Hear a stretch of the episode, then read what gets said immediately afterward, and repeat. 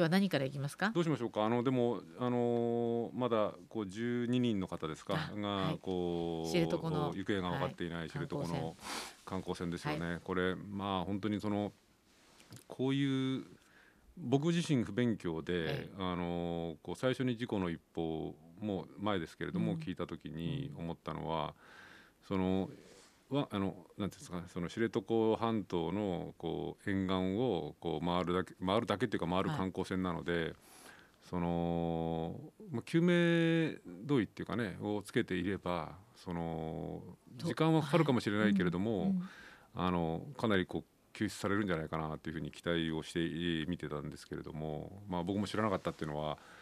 その0度に近いような水だともう30分くらいでもうねね。あのー亡くなってしまうっていうか、こう生命が危うい状態になってしまうっていうことなんで、そうなってくるとだから僕この事件を事故を、まあ、事件って言った方がいいかもしれないですけどもこの事件を見ていてやっぱり思ったのはこういうそのようなところであれば、まあ、はっきり言えば救命胴衣を積んでても、うん。ほぼ意味がないってことですよね。救命いかだが必要だったんだそうなんですよね。だからその今回だからもちろんこのこう運営会社がどうも、まあひどい話で、はい。その無線も壊れていたと、はい。無線のひどいですよね。そういもう衛星電話を積んでいなかった。無線のアンテナが折れていた。うん。あと GPS 装置も搭載されていなかった。そういうことですよね。だからつまりその地上とこうきちんと連絡を取る手段すら整えないで出ていたっていうことですから、まあ本当にろくでもないという会社ですよね、これ事実だとすればね。だからもうこれあの人災にも近いのかなと思ってしまいますね。人災に近いっていうのもほぼ人災ですよね。うん。なのでそのこれもちろんこの後おそらくはい。この「カズワンというその船が浮かあの沈んでるところも分かったってことなんで、まあ、引き上げ作業っていうこのことがどれくらいこのできるのかっていうこともそうなんですけれどもして、まあ、この原因の究明うん。それから、まあ、場合によってはというかほぼ間違いなく、その運営会社あのその刑事責任追及ですね,、はい。そうですね。業務上過失致死になると思うんですけれども、の追及ってこともやられるんですけれどもやっぱりそれだけではなくて、はい。なぜこれほどずさんな、うん。あーそね。の観光船運営っていうのがまかり通ってしまったのか、はつまり一つはそのアンテナもあの無線のその装置も壊れてる、今岩瀬さんおっしゃってくださった通り、い。それからその衛星電話も積んでない、はい。壊れている、はい。はい。それからその GPS すら積んでいないっていうような運営をこうチェックできなかったっていうその行政であったりとか、まあ、国交省をはじめとするその管理体制の問題、はい。それからもう一つはそのさっきこれも岩瀬さんおっしゃいましたその救命胴衣だけではなくて、これ救命胴衣を積んでてもほぼだから意味がないってことじゃないですか。そうですね。意味がないってことになってくれば、えその救命いかだのようなそう救命形ボートなのか、うん。なんかそういうものじゃないとダメだっていう話ですそうっね。ていうことになってくるとそういうものを積むというあるあの積ませるというか積むようなことをこうある種義務付けてこなかった、まあそのこれも行政ですねの責任、あるいはそのその不作為みたいなところっていうのは問われてくるし、うん。改めてそういうものをこう積むような、はい。あのね、今回非常にその大きな船じゃないので、はい。大きな船であれば例えば救命いかだどころかその救護ボートみたいなものを積んでおくっていうようなことっていうのがあると思うんですけれども、そこまでさすがにできないにしても、せめて1時間でも2時間でもその水の中に体を浸さないでこうなんていうのかなどうにか住むをようなこううん。浮かぶものですよね。そう膨らます空気で膨らませるような形のね、救命いかだみたいなものを積んでおくってことの義務付けみたいなことも考えなくちゃいけないし、はい。それを繰り返しますけれどもしてこなかった、その行政だったりとか管理監督機関のその不作為的な責任っていうのも問うていかなくちゃいけないだろうなっていう気がしますよね。私実は3年前にうん。北海道旅行、知床旅行を計画していて、うんあの知床行ったら遊覧船乗ろうと思ったら、まさにこれだったんだなっていうふうに思ったわけですよ。で結局そのまあ旅行自体がキャンセルになっちゃったんで行かなかったんですけど、うん。でもこれって行ったらねみんなが乗りたいなと思う観光船ですし、うんただこれいろいろこう今回の事故で分かったのは、うん。あのまあ、こういうずさんな経営してるってことももちろんあのうん私たちは分からないし、うん。過去にこうこういう事故を起こしていたっていうことを表示する義務はないらしいですね。船の場あーなのでこう選ぶ側にもね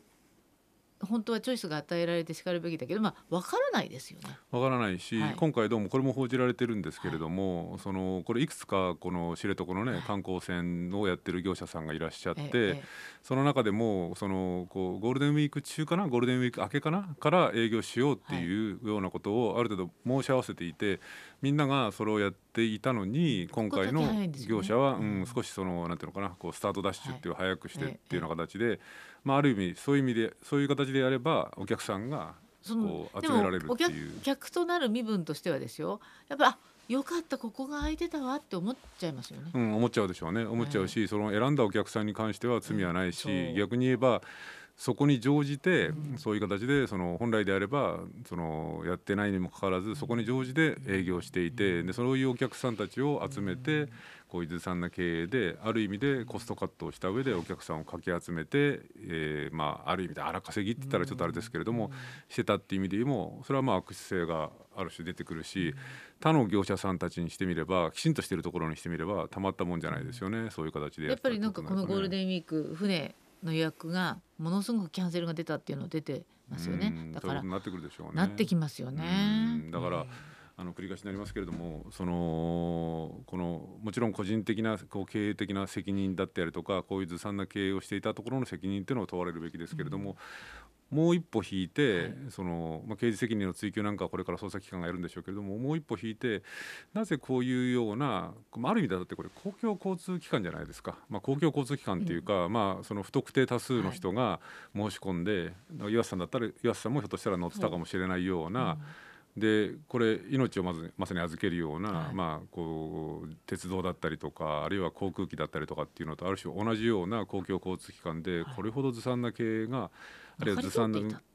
まかり通っていた。そうずさんな運行がまかり通っていたっていうようなことっていうのは、なぜこういうことが起きたのかっていうのは、まあ、あの捜査機関だけではなくてメディアも含めて我々もきちんとちょっと冷静に見ながら二度とこういうことが起きないようなか形、運営の仕方っていうものあるいはこういう業者がこうある種淘汰されるべきだし、はい淘汰されないんだったらきちんとこう管理指導してうんこういう運行をしないようなシステムを作っていくってことが多分必要になってくるんでしょうね。そうですよね。うんねまあゴールデンウィーク前にね入ってきた本当にちょっとショッキングな、ね、そうですね。まだあのこれ本当にあの繰り返しになりますけど12人の方、26人乗ってらっしゃって14人の方はうん。不幸にもお亡くなりになってしまったんですけども、まだ12人の方が亡くなっていないっていうことですから本当にね一刻も早いこう救出、そう見つかってないってい捜索活動をねね。してもらいたいなと思いますよね。うん。ね。まああのそんな中、はい。コロナの感染はうん。少しずつこれ減ってるのはこれ自己努力ですねなんとなくどうなんでしょうね。よくわかん季ない。季節性もあるでしょうし、はあとワクチンの3回目接種っていうのが一定程度進んだっていうことの影響もあるのかもしれないですし、ええその辺はわからないんですけれど、ええただ後半僕ちょっとお話ししたいのは、あのー韓国の特使団がはい。今度来たんですね、あのこの間いらっしゃって。ユン・ソンニョルはい。大統領、で新大統領の。林、えー外務大臣とも会ったし、うん。岸田さんとも会った。そうですね、はい。ユン・ソンニョルうー新政権、まだ就任してないので、はい。次期政権になるんですけれども、の特使団が来たっていうことで、えまあ、僕はずっとこの番組でもあちこちでこだわってるんですけれども、ちょっと日韓関係っていうものをこうなんとかこう改善への取っかかりを作ってほしいなっていうようなお話を後半後半をさせていただきたいなと思ってますけれども。そうですね。はい。あの先週ちょっと社説などにもどこぞの社説だったにねかな。あのちょうどね、えー就任式に出るの出るのか出ないのかっていうことをこれは朝日新聞かな先週。がですね、はい書いてましたね。手帳にばっちり全社の社説のことが書いてあって さすが岩瀬恵子 ほら。えもうささっとなんか手帳が手帳開くともうえ前者の社説の。簡単に言うと、ええ。記憶力が悪くなってるからですけどね。まあでもはい。あのちょうど韓国ね駐在が長かった青木さんにじゃあその韓国の話伺いましょう。はい。今日の特集のコーナー、えー、ジャーナリスト青木治さんお迎えしています。じゃあ後半も楽しみにしております。よろしくお願いいたします。時刻は7時41分です。続いてはスマートニュース特集のコーナーです。今朝はジャーナリスト青木治さんお迎えしています。はい、よろしくお願いします。まあ前半最後にちょっと振りがありましたけれども、うんあのね日韓関係ですよね。あのーご案内の通り、えー韓国で、えー先日大統領選挙がありまして。はえーユン・ソギョルさん、はい。まあ、ソギョルさんって言っているメディアと、はい。ソクヨルさんって言ってるところと、はいソンニョルさんって言ってるところといろいろあるんですけれども、今日は何何でい、や何でもいいですよ。あのねこれね一番遅いです、うん。あのー韓国語っっていうかね別にね、あのこれどうでもちょっとプチ情報ですけれども、ユンのあとその即夜っていうふうに読むのが正確なんですよ。はい。即夜。あそうなんですね。即夜はい。はい。あの日本風に読むとね。はい。だけど即の形くええ。くとえよがリエゾンするんですよ。はあ。そうするとソギョルってえなるんですよ。あの発音的にはソギョルが丸な感じ。ところがええ。これは複雑なんですけど、でも例えばパククンパククネセンはい大統領いたじゃないですか。ええ前の大前のええ前の大統領はパククククンヘなんですよね。ところがそのんとヘがリエゾンするとはい。クネになるんですよ。パックネだから韓国の言葉で言えばパックネさんパックネさんって言われて、はい。だからその日本風に漢字を一字一字その発音するとパククンヘなんですよ。であのユンソク夜なんですよ、はい。ところが両方ともリエゾンすると、えーパククネになるし、えーユンソギョルになるんですね、うん。だから本来はソギョルなんですけれど、はい。どうもなんか韓国であの言われてあの言われてるっていうかあのあのは本当はソギョルなんだけどではい。韓国のメディアもソギョルソギョルって言ってるところがあったんですけれどもところが本人が、はいね、ソギョルじゃなくて俺は小さい頃からソニョルソニョルって言われてたからそう呼んでくれって言ってるらしくってであの日本のメディアはえソンニョルっていうふうにその書いてるメディアもあれば即夜って書いてるところもあり、はいから一部にはまだソギョルって書いてるところもあるのであの各社ちょっと呼び名が違っちゃってるっていうちょっと複雑私は惑惑わされてるそうそう複雑なんですけども、はい。まあソギョルでもいいしソニョルソンニョルさんでもいいんですけれども、まあユン次期大統領。ユン次期大統領が先日あの大統領選挙で当選をして、であの検事総長だった人。もともとお検察官だったんですね。であのおパク・クネ、えー前、えー元大統領ですか、元大統領が、まあ、最終的に捕まるっていう事件の捜査もしはい。でその捜査をするあの、まあ、ある種果敢さというかを買ってあのムン・ジェイン今の大統領が、えー検事総長に抜擢して、えーこう可愛がろうと思ったらなんとユン・ソギョル氏はそのムン・ジェイン政権の法務大臣とかに対する捜査とかを始めちゃって、はい。あの玉ねぎそうそう玉ねぎ、はい。あの、えーチョグクっていう法務大臣とかの捜査も始めちゃって、まあある意味で右だろうが左だろうが不正は許さんっていうようなことで捜査をするとい。う検察官としての姿勢っていうのが、まあ、ある種国民的なこう支持を得て、えでそれに目をつけた、えー保守系の今の野党ですね、はい。あのムン・ジェイン政権下のムン・ジェインさんっていうのは進歩系の与党の、はい。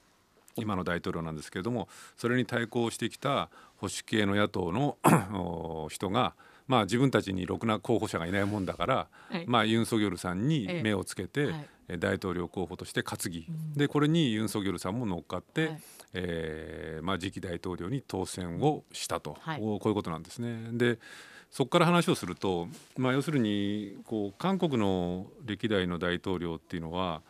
そのかつて軍事独裁って言われてでこう民主化運動なんかを弾圧したかつての軍事政権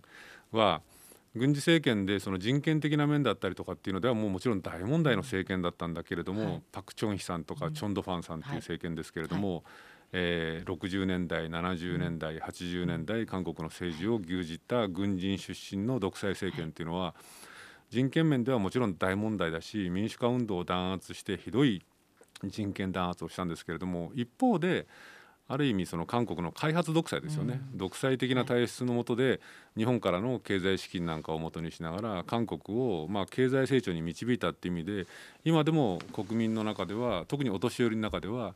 韓国のそのこの軍人政権軍人出身政権に対する評価っていうのは分かれている。評価があるわけですね。あの評価している人たちもいるし、はい。もちろんこの徹底的な軍、あの民主化運動の弾圧で否定的に捉えている人たちもいるんですけれども、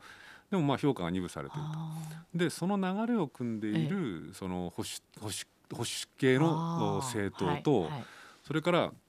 民主化運動をずっとリードしてきた、まあ、代表的なのはこうキム・デジュンさんっていう、はい。もうお亡くなりになった大統領ですけれどもこの人はまあその民主化された後の韓国で死刑判決を何度も受けたのに大統領になったっていう、このキム・デジュンさんに代表される民主化運動をこう率いてきた人たちのこうにこうずっと血脈を継いでいく、えーいわゆる進歩系の政党と、はい。この2つがずっと戦あの民主化された後も拮抗してきていて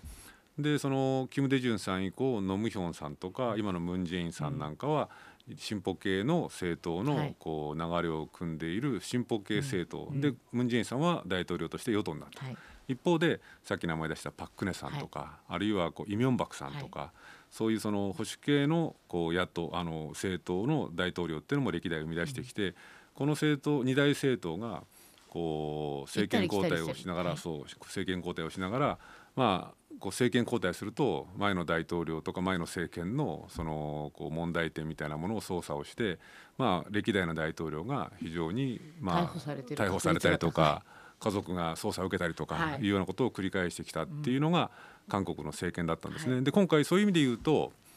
ムン・ジェインさんっていう、まあ、進歩系民主化運動にこうルーツを持つ進歩系のこう政権だったのが今度保守系の政権に再び変わったっていう構図なんですけれども、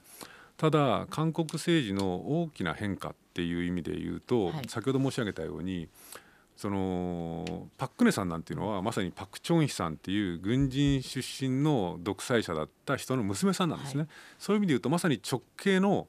そのもちろんパク・クネさん自身は別に弾圧したわけじゃないんだけれども、うん。まあ、保守系のまさにその軍事政権のまさに流れを組んでいる大統領がパク・クネさんだったんだけれども、今度のユン次期大統領っていうのはそういう意味で言うとそういうところのその政党に人材がいなかったので、突然担がれてきた、でもともと政治経験が全くない方なん全くない。あのうん。政治経験ゼロ、はい。でそのだからこう内政ももちろんなんですけれども外交に関しても対日外交対米外交、あるいは南北関係、まあ、あの韓国にとって北朝鮮っていうのは外交って言っていいのかどうなのか、うん。内政に近いようなところもあるんですけれども、まあ、南北関係に関してもほとんどその経験がないっていう、まあ、ある種初めての大統領なんですね。なのでもしかすると韓国っていう国の政治っていうのがかつてのこう軍人出身の独裁開発期から民主化された後のこう歴代の大統領それは保守系だろうがこう進歩系だろうが歴代の大統領がこうこう保守系と進歩系がこうせ切磋琢磨っていうかしのぎを削ってきた時代を一個超えて、うん。保守系から出てるんだけれども全く政治経験のないある意味で外交に関しては真っ白なだから各国でアメリカもそうですし今回のフランスの大統領選挙なんかもそうだったけれども、既存の政治エリートに対する不満とか不信とかってものが、ね。うん。マクロンさんを生み出したりとか、はあるいは逆に極右のルペンさんを生み出したりとか、アメリカでもトランプさんのようなこうなんていうのかな既存の共和党とか民主党に対するこう鬱屈みたいなものが一方でトランプさんを生み出しあるいはこう一方でサンダースさんみたいな新しい政治勢力をはい。出してきた、あのフランスだって今度メランションさんっていう、まあ、左翼って言われている人が出てきたりとかするじゃないですか。うん。そういう意味で言うと全く同じとはもちろん言わないんだけれども、韓国もこう既存の政治勢力から大統領を担ぎ出せずに、まあ、ある意味でこう全くこう新しい人をポッとこう出てきた人をこう旧来の政治勢力が担いだっていう形だけれどもこの既存の政治勢力に対する不信感みたいなもののが新しい政治を生み出す、ん。これがいいか悪いか別としてね、という意味で言うと韓国がもしかすると新しい時代に入ったかもしれないはい。っていうことですよね。ですね。だから、まあ、今の日本と韓国の関係っていうのは最悪というふうに言われていて、うん。あのどうなっていくのかみんな心配しているわけですけれどもう、ん。もしかしたらこのユン次期大統領が何かちょっと違うことをしてくれるのかもしれないしうんまあまっさらの状態からの外交だからっそうなんです。ていうね今回あのいわゆるそこのユン次期大統領が何人か派遣してきた人たちが、まあ、岸田総理にうん、まあ、最終的に会いましたあよね。ね。これ自民党内でもやっぱり慎重論っていうのがあったらしいんですか？だからね僕ね、ええその日韓関係がこれはこの番組で申し上げたので、はい。もうこれ以上あんまりそのしつこくは繰り返しませんけれども、日韓関係がこの最悪の状態にあるっていうことが、はい。現実的な外交にとってみるとあるいは日本っていう国にとっても韓国にとってもそうですけれども得なことなんか一つもないわけですよ。うん。つまり例えばこれからアメリカと中国のある種覇権争いみたいなものがこう20年30年のスパンで続くんじゃないか。でアメリカだって場合によってはまたトランプさんが次の政権に担うんじゃないかなんて言われているような状況でこうアメリカとがっちり手を結んでおけば俺たち安泰だぜみたいな考え方っていうのはどう考えてもこう合理的ではないしでじゃあ米中のこう覇権争いが続くってことになってくるとアメリカと中国の間にいるこう地政学的にいる日本にとっても韓国にとっても非常に不安定なわけですよね。それから北朝鮮も相変わらず核やミサイル開発をしているという状況の中でこの東アジアっていう国地域をこう見渡してみると、まあ、台湾もそうですけれどもこう民主主義とかこう市場経済とかっていう価値観を同じようにする国ってまあ、はっきり言えば日本と韓国しか国としてはないわけですよね。はいはい、でその国同士がそのこういがみ合っているよりはむしろ日本と韓国が本当にその関係を改善した上で例えば中国とどう向き合うのかあるいは北朝鮮の核やミサイル開発というものとどう向き合っていくのかあるいは場合によってはアメリカとどう付き合うのかってことを考える上でも日韓は仲良くしなくちゃいけないのにまあはっきり言えばずっと仲が悪いっていう状況、うん、それもしかもね、うん、語弊を恐れずに言えば、はい、もう80年前のそのいわゆる歴史に関する認識をめぐってあるいはその生産ができずにいるっていう状況っていうのはどう考えてもこれはこう建設的ではないと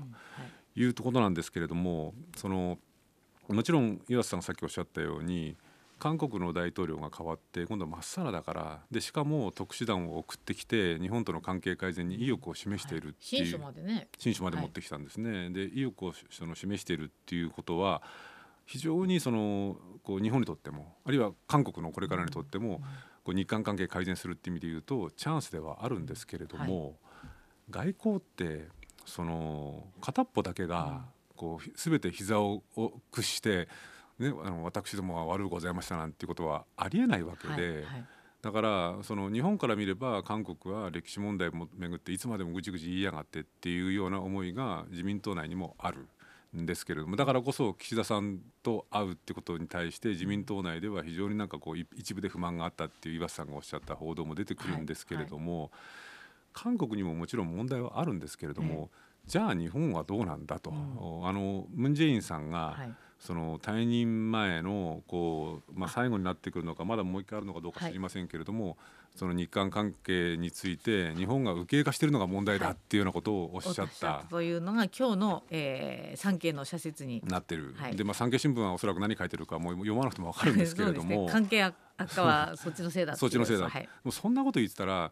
韓国には韓国の言い分があるわけですね、うんうん、から日本にはもちろん日本の言い分があるわけで、でさっき申し上げたように日韓がこんな状態でいがみ合ってっていいことなんか一つもないので、うんはい、本来であれば両方ともそのある種こう譲歩しないと関係改善なんてできないわけですよ。うん。はい、あのこれ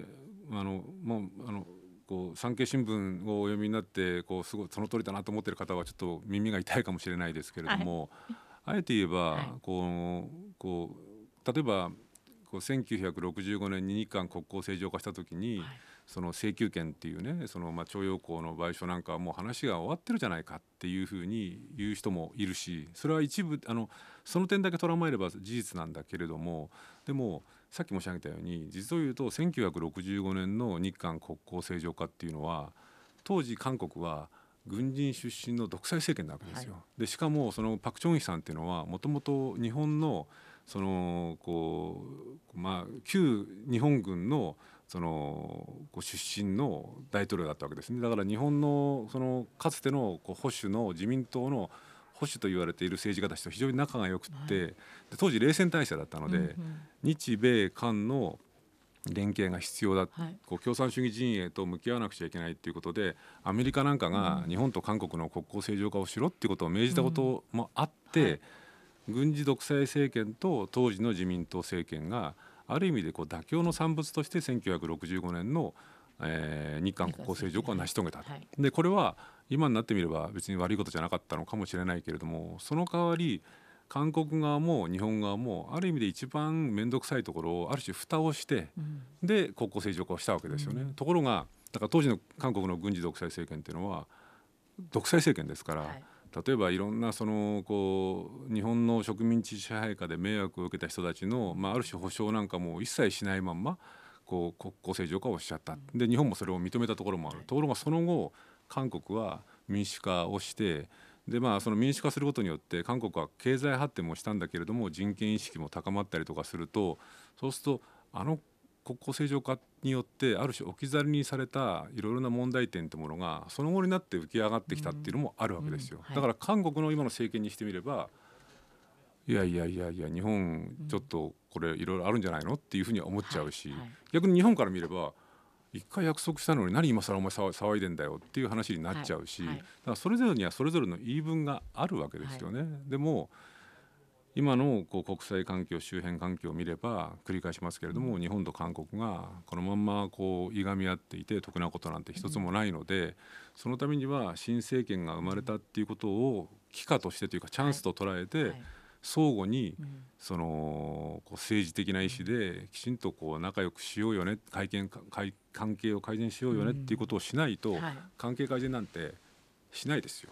ですね、うん。まあ、だからそうでしょうね。だから外交が難しいんだなと思いますけれどももうまさにうん。来週大統領の就任式があって、そうですね。まあ、今今回のポイントっていうのは、えー大統領の就任式に出席するのかしないのか、うん、でもしないっていうふううん。にどうやら、あのなったこれも産経新聞が書いてましたね、どうだったですかね？あの昨日だか一昨日だかですかね、産経新聞書いていて、でどうも林外務大臣が行くのではないかっていうようなことを書いてましたけれど、はせっかくこうチャンスでこう韓国側が意思を表明してきてるんだったら、まあ、とりあえず行って、要するに韓国内でもやっぱり日本のそういう歴史認識に対する不満的な世論、うん。あるいは正解の声っていうのははい。強いわけですよ。うん。で日本側も強いでしょ、うん。そのまあ一般市民の中にどれだけあるかどうかは別としてはい。強いので、うん。それはやっぱり政治的な意思できちんと関係改善をしようよっていうようなリーダーシップを発揮しないと、うん。多分韓国側が変わって期待するだけだったら多分変わらない、うん。でこれでいいんだっていうんだったら僕は全く非現実的じゃないけれども、はい関係改善しなくなっちゃうと思いますよ。はい、ありがとうございました。お時間です。ジャーナリスト青木治さんでした。